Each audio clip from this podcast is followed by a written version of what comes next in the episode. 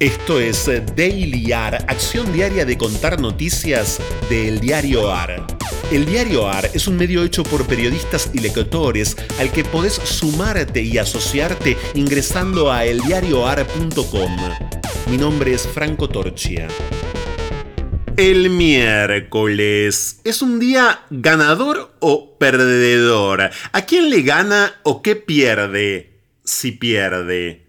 ¿Quién gana? Cuando nadie gana. Titulares de hoy del diarioar.com. El 17N en Plaza de Mayo, Fernández, único orador y solo sobre el escenario, con un eje en la unidad del Frente de Todos y el llamado al diálogo a la oposición patriótica el presidente encabezará el acto por el Día del Militante, los ruidos previos al acto, el inicio de la segunda etapa y el argumento de que si no se fortalecen Fernández y el gobierno, ningún otro dirigente del Frente de Todos será competitivo para el 2023.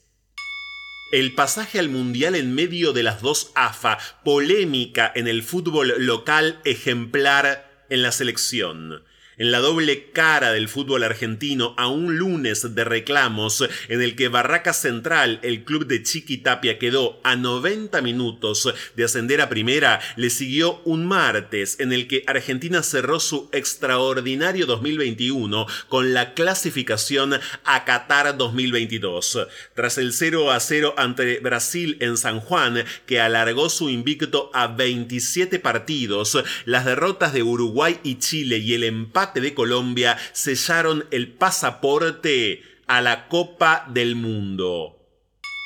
Horacio Rodríguez Larreta, me resulta extraño que vayan a festejar una derrota. El jefe de gobierno porteño manifestó su preocupación por la actitud del gobierno nacional ante los resultados en las elecciones legislativas del domingo.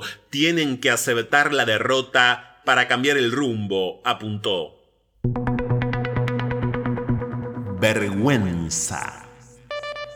La ultraderecha arma nuevas alianzas para crecer en América Latina.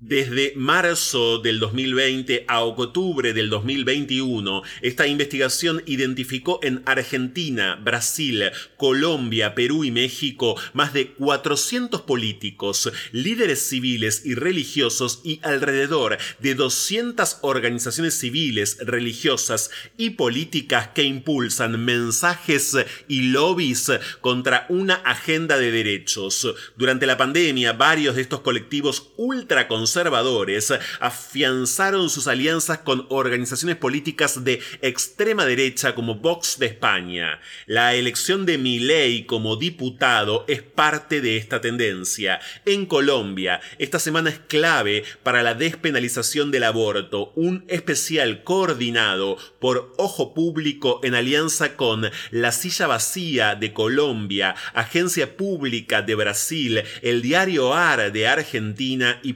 Pop de México. Orgullo. La lucha de Nalei Cobo, la joven que forzó el cierre de un pozo de petróleo en Los Ángeles. Era una niña cuando movilizó a su barrio en Los Ángeles contra las petroleras por las condiciones insalubres en su comunidad. Ahora tiene 20 años y tras superar un cáncer sigue luchando por las más de 2 millones de personas en California que viven a menos de 800 metros de un pozo de petróleo o gas. Las condiciones insalubres las condiciones insalubres.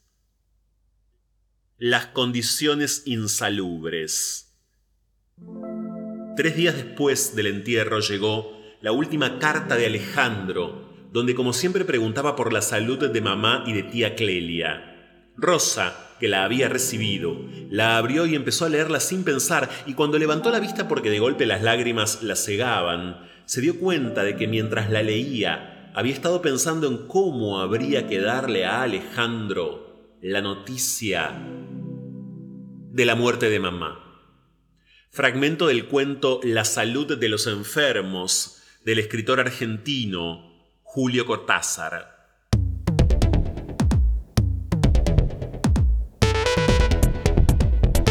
Esto fue Daily AR. Estas fueron algunas noticias de hoy. Hay muchas más y están en eldiarioar.com. Podés seguirnos en Twitter y en Instagram arroba eldiarioar. Y también en Telegram, el. Por sugerencias de textos literarios para el final, el mail es dailyar.eldiarioar.com. Diseño sonoro, Caja Mágica Estudio.